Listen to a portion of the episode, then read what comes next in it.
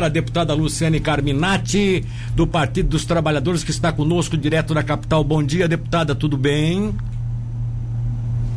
Bom dia, Milton. Bom dia a todos que estão nos acompanhando também.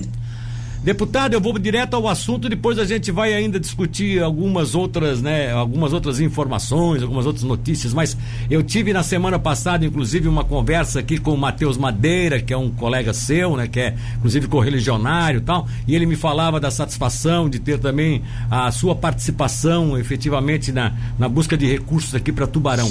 Esses 150 mil reais que vem para a cidade aí, é, são dois veículos, é isso? Dá mais detalhes pra gente, por favor. Sim, são dois veículos. É, um veículo é destinado à área da educação, foi uma solicitação do secretário professor Maurício, é, justamente para garantir melhor segurança e mobilidade dos profissionais que atuam na Secretaria é, Municipal de Educação. E o outro veículo, ele se daria mediante convênio é, do prefeito Juarez Ponticelli, que foi muito acolhedor quando eu tratei dele com ele dessa emenda e aceitou a nossa proposta de fazer um convênio com o CASEP para que eh, o CASEP também pudesse ter um veículo para garantir maior uh, segurança eh, e um transporte, eu diria, mais seguro né, aos adolescentes que estão no sistema socioeducativo. Ah, o Bateu já teve a oportunidade de colocar isso e para, eu, eu vou aproveitar a senhora como deputada que é e fazer essa pergunta. O fato de o Juarez, de o prefeito Juarez ter sido deputado, é, será que é o que viabiliza um pouco essa relação que vocês têm, apesar do antagonismo político, de ser de partidos totalmente diferentes? Então, acho que são duas coisas, uh, Milton. Primeiro, é, teve um pedido é, do filho o nosso grande companheiro Claudemir, né? Acho que você conhece bem, né? Lembro dele, imagina. Isso, uma grande liderança que nos deixou de uma forma tão trágica e eu não poderia negar esse pedido, né? Então, ele é agente socioeducativo, me fez esse pedido, colocando também as condições de trabalho eh, no CASEP. Na ocasião, eu falei com o secretário da administração prisional, o secretário Leandro, que prontamente também aceitou. E esse é um ponto. Outro ponto é um pedido é, das próprias lideranças do Partido dos Trabalhadores de Tubarão, que pediram que eu contribuísse né, é, na figura é, da própria Ivete Vargas, que é minha assessora nessa região, é, do presidente do partido, também é, do Paulão, que é nosso vereador o próprio Matheus, enfim, uma série de lideranças, a Laura, que é nossa professora, fizeram pedido para que eu colocasse uma emenda e que fosse a partir da necessidade da prefeitura. E aí o Juarez, claro, contribui, porque eu fui colega dele e nós sempre conseguimos ter um relacionamento muito respeitoso, né? E eu sempre trato isso com os deputados. Uma coisa é o partido, é o período eleitoral. Passado isso, é, o que vale é ajudar os municípios. Mesmo que eu sou do oeste catarinense, mas eu tenho um trabalho bastante presente na região sul.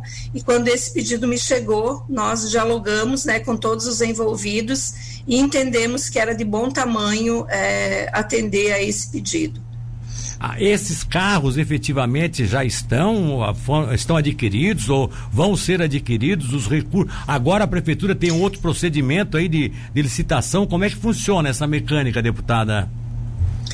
Então, o dinheiro entrou na conta hoje, talvez até ontem eu não, não, verifiquei, mas hoje era o prazo limite, né? Todas as prefeituras que eu fiz o contato é, já estavam bem cientes, então todos, não é algo novo, né? Sabiam, já tinham sido contatadas e o recurso entra na conta hoje, na conta direto da prefeitura. E tem prefeituras que já adiantaram a licitação, porque sabiam que esse recurso entraria é, com data de hoje, né? Tem inclusive uma, um é, um ofício é, da Casa Civil em minhas mãos, né, é, determinando o prazo de 11 de agosto. Então já é oficial isso, né? E muitas prefeituras já fizeram a licitação. Eu não é, busquei informação para ver se o caso de Tubarão já, anda, já fizeram esse, é, essa adequação, né? Do ponto de vista da licitação. Se não fizeram, agora podem fazer, porque o recurso já está garantido e pode ser utilizado. O que vem é vem como valor, não está definido qual é o tipo de carro. A prefe... Cabe à prefeitura ver qual é o veículo que mais se adequa àquele tipo de atividade que vai ser desenvolvida, é isso? Exatamente. Então, o valor é 150 mil reais, né? E nesse valor de 150 mil reais, o que está aprovado oficialmente na lei orçamentária do ano passado é a aquisição de dois veículos utilitários para o município de Tubarão. É claro que agora, então, vem as tratativas da própria prefeitura para definir o modelo, o tamanho, enfim, as adequações porque, por exemplo, o veículo do, do CASEP, ele tem toda uma adequação específica, né, para o transporte dos adolescentes. Então, é, essa parte, Milton, fica a cargo da prefeitura mesmo, né?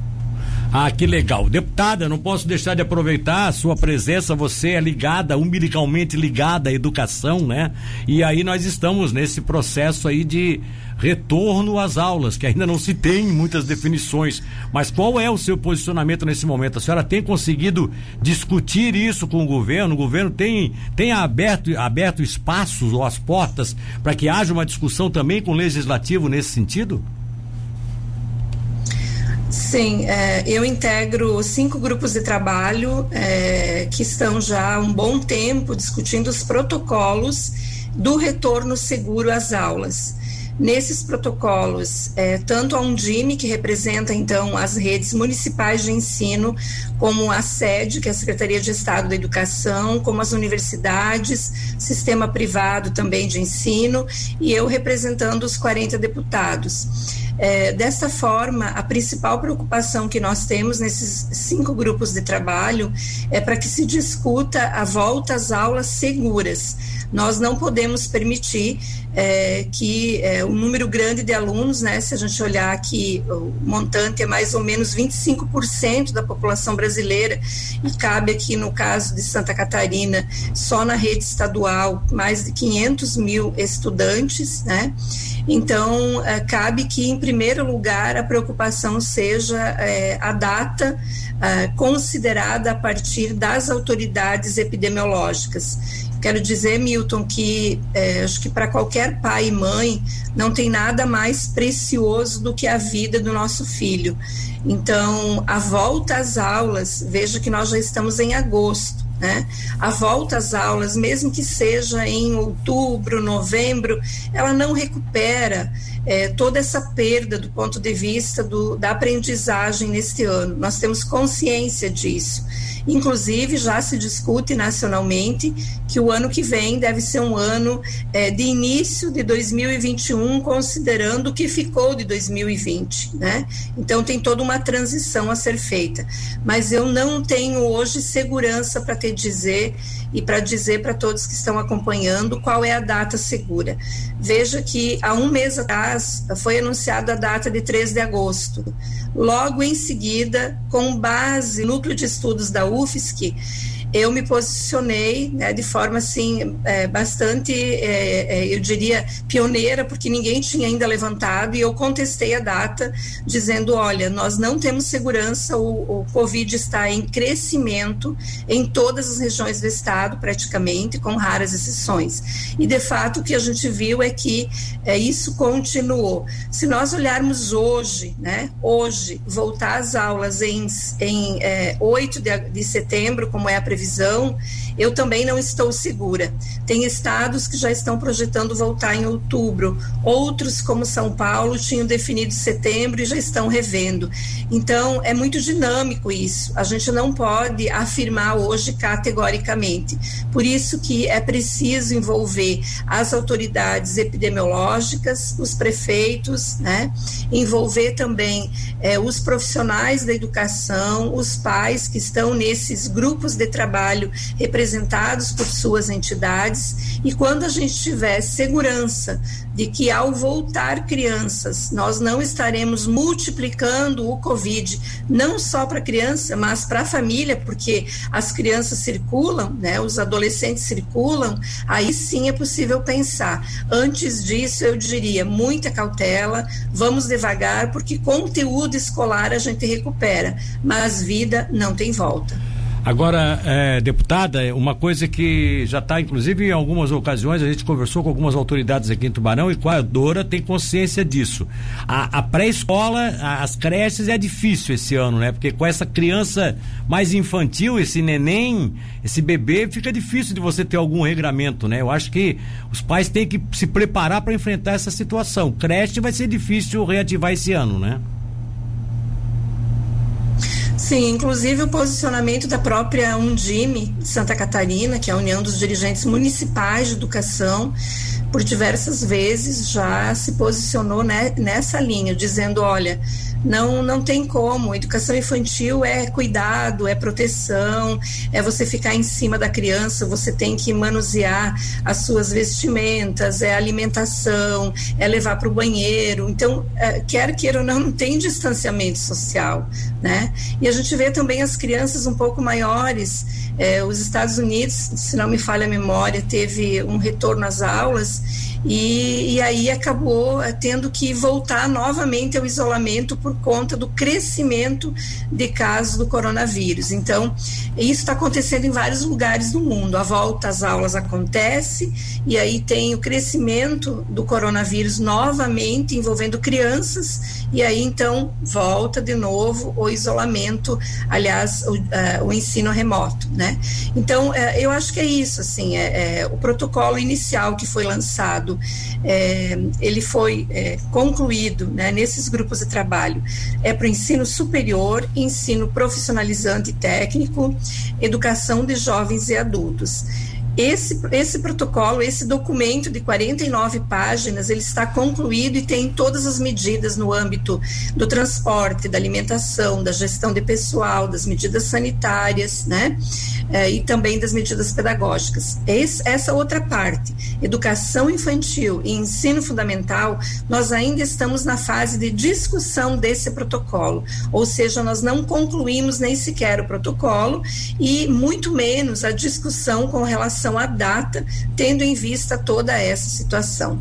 É, inclusive serve aqui, a, a, senhora já deve ter recebido isso da sua assessoria, mas apenas para a gente colocar para o ouvinte, nós recebemos agora, da minha produção acabou de passar aqui, o G1 no Maranhão, né, que cada estado tem o seu G1 lá e o G1 do Maranhão está informando que após casos de Covid-19, escolas particulares em São Luís, que haviam voltado às aulas presenciais, acabaram suspendendo novamente, porque algumas professoras começaram a ter, é, apareceram infectadas e aí tiveram que suspender todo o processo.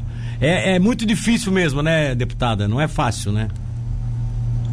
Muito difícil, Milton, porque vamos imaginar hipoteticamente que uma escola retorne e venha, infelizmente, acontecer é, o contágio de um professor que leva para uma turma de alunos, mesmo que seja uma turma dividida, que sejam menos alunos você tem aí 15, 20 alunos. É. Esses alunos, um ou dois alunos levam o Covid para casa, é, né? Exatamente. E vem alguém da família falecer, a criança, o professor ou alguém da família. Será que dá para a gente imaginar a tragédia que é isso? Então, eu acho que é, quando a gente trata da vida humana, todos, todos, todos os nossos esforços precisam ser no sentido de preservar a vida, seja de quem for, de que raça for, de que etnia, de que classe social, religião, não importa. A vida humana é o que tem de mais sagrado, de maior valor. Então eu diria que nós precisamos cuidar bem da vida humana e tudo que a gente puder fazer, nós precisamos fazer. Às vezes eu vejo algumas pessoas dizendo: "Ah, mas o vírus tá, tem que pegar para passar". Não é assim Quando é algo distante de você, você faz uma fala dessa. Agora eu quero ver quando é teu filho, quando é tua esposa, quando é o teu marido, quando é o teu pai, a tua mãe, aí muda tudo.